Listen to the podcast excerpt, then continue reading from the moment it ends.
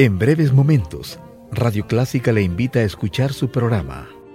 El encanto armónico de la música, en Reescucha en la web.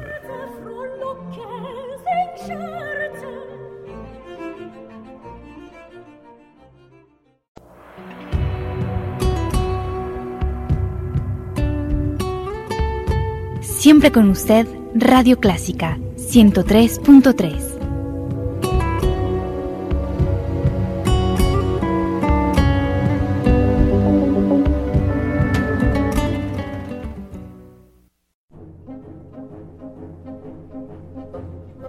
Radio Clásica, el Foro Cultural Alemán y la Embajada de Alemania presentan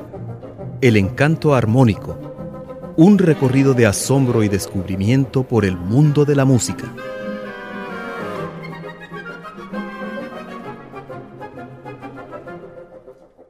Hola Juan Fernando, qué alegre verte nuevamente. Tengo que decirte que tu presencia ilumina mi día. Bueno, la, también la, la tuya ilumina la mía y nosotros iluminamos la de Neto también que está en los controles allá y sobre todo esa sonrisa que nos da la, y el impulso, digámoslo así, para trabajar como debemos de trabajar para poder ofrecer a nuestro público un programa entretenido y de suspenso y también que sea bastante interesante. Yo creo que el tema de hoy va a ser muy interesante. Bueno, Hablemos de esas nuevas expresiones. Es cierto que en nuestra época nada nos sorprende, estamos como preparados para ver todo, pero en esa época, cuando había personalidades como la de Isadora Duncan, que de por sí eran un mundo y creaban un mundo muy propio de ellas, eh, háblame un poco de eso y por qué hay algo en mi mente que relaciona a Isadora Duncan con Matahari. Bueno, el ballet en sí eh, durante el siglo XIX tiene un desarrollo muy interesante puesto que alcanza los puntos máximos de aquello que nosotros llamamos el ballet clásico, pero también se, agota en sí, puesto que es una serie de movimientos y de ejercicios, todos parten de las cinco posiciones, o sea, son cinco y no más, y eh, por supuesto con eso hay una variedad bastante grande de movimientos, pero también hay una rigidez que lleva a un callejón sin salida, por decirlo así. Entonces es cuando los mismos coreógrafos eh, de la ballet clásico empiezan a buscar nuevas formas, pero ellos están tan educados dentro de su mundo que es muy difícil salir y es ahí donde surgen personalidades como Isadora Duncan que rompen los esquemas porque ella no era bailarina clásica, ella era una mujer que, que con un cuerpo evidentemente muy bien entrenado, que dijo, yo voy a hablar por el cuerpo, o sea, con música. Y lo interesante es que ella utilizaba música clásica del siglo XVIII, del siglo XIX también, pero no es algo que nosotros pensemos es revolucionario por el simple hecho de que suena diferente, sino que es revolucionario porque está rompiendo con los esquemas. Bailaba descalza, lo cual era un escándalo. Eh, no, no tenía figuras derivadas de las cinco posiciones, sino que sencillamente ella movía su cuerpo al ritmo de la música, expresando lo que ella sentía. Por supuesto que me imagino yo que tiene que haber habido una especie de esquema que ella siempre utilizaba, pero ese es otro punto, ya la impresión que ella daba era de algo completamente salvaje. Y todavía aún así existen eh, expresiones, por ejemplo, de Diaghilev y de Fokine, o sea, del gran Diaghilev, que fue el padre del ballet del siglo XX y que le dio tanto al mundo del arte, y de una persona como Fokine, que también trataba de buscar nuevos caminos en que decían, es muy a la Duncan, porque, o sea, cuando lo veían que no tenía la disciplina, entonces ellos se reían de eso. Sin embargo, tanto Fokine como coreógrafo como Isadora Duncan utilizaron música en común que es muy difícil de interpretar como música tan de vanguardia de un lado o del otro y sin embargo es, pertenece al mundo de la música clásica. Escuchemos una de estas piezas que es el nocturno número 2 opus 32 de Frédéric Chopin interpretado para nosotros por la Orquesta Sinfónica de la Radio de Berlín bajo la dirección de Heinz Fricke.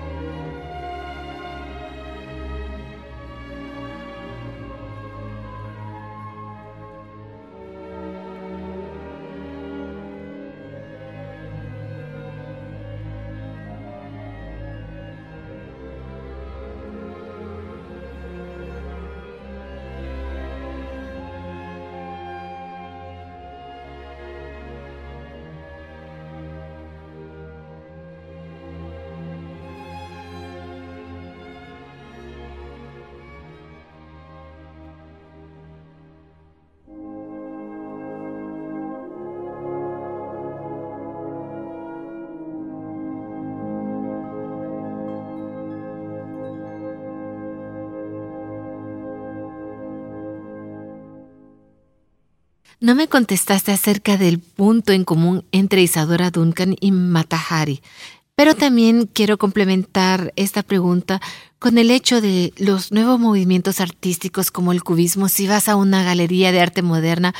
te da la sensación que todas esas figuras se van a salir del cuadro. Sí, eh, paradójicamente el primer segmento de nuestro programa no era la respuesta a tu pregunta porque era una preparación para la respuesta que tú me estás eh, digamos, dando ya directamente con estos nuevos movimientos, puesto que Isadora Duncan con, con, con, sus movimientos rítmicos, lo mismo con bailarinas como Ruth Saint-Denis o Louis Fuller, ellas empezaron a crear un nuevo sistema que el ballet clásico empieza a estudiar con interés, o sea, con muchísimo interés, y es por eso que se empieza a desarrollar una nueva forma de expresión que nosotros consideraríamos hoy en día exótica, pero que en su época eh, era una, em, un nuevo ballet, o sea, le estaba dando un nuevo dinamismo y de ahí surgieron muchas bailarinas, entre ellas la famosa Matahari, la cual era una bailarina oriental según ella. ¿no? Existían muchísimas bailarinas de este tipo eh, o artistas de esa época. Colette, por ejemplo, la gran escritora, también bailó como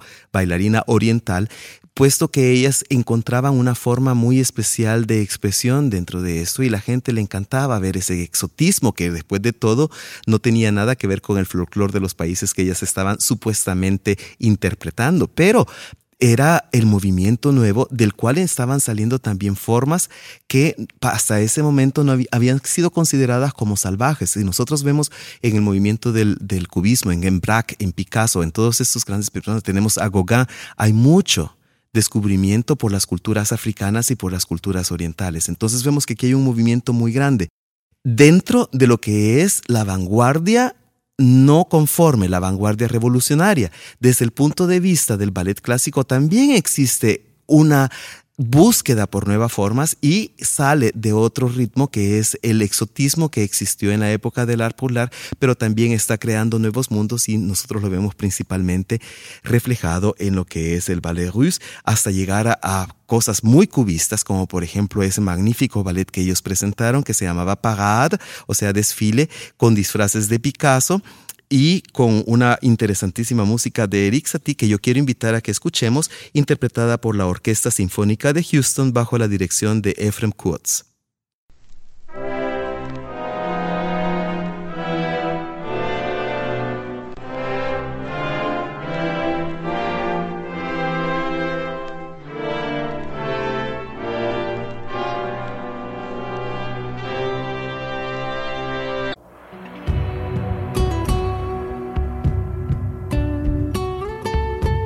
Siempre con usted, Radio Clásica 103.3.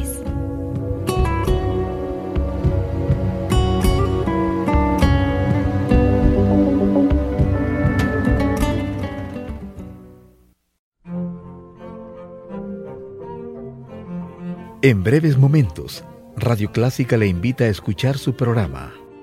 El encanto armónico de la música, en Reescucha en la web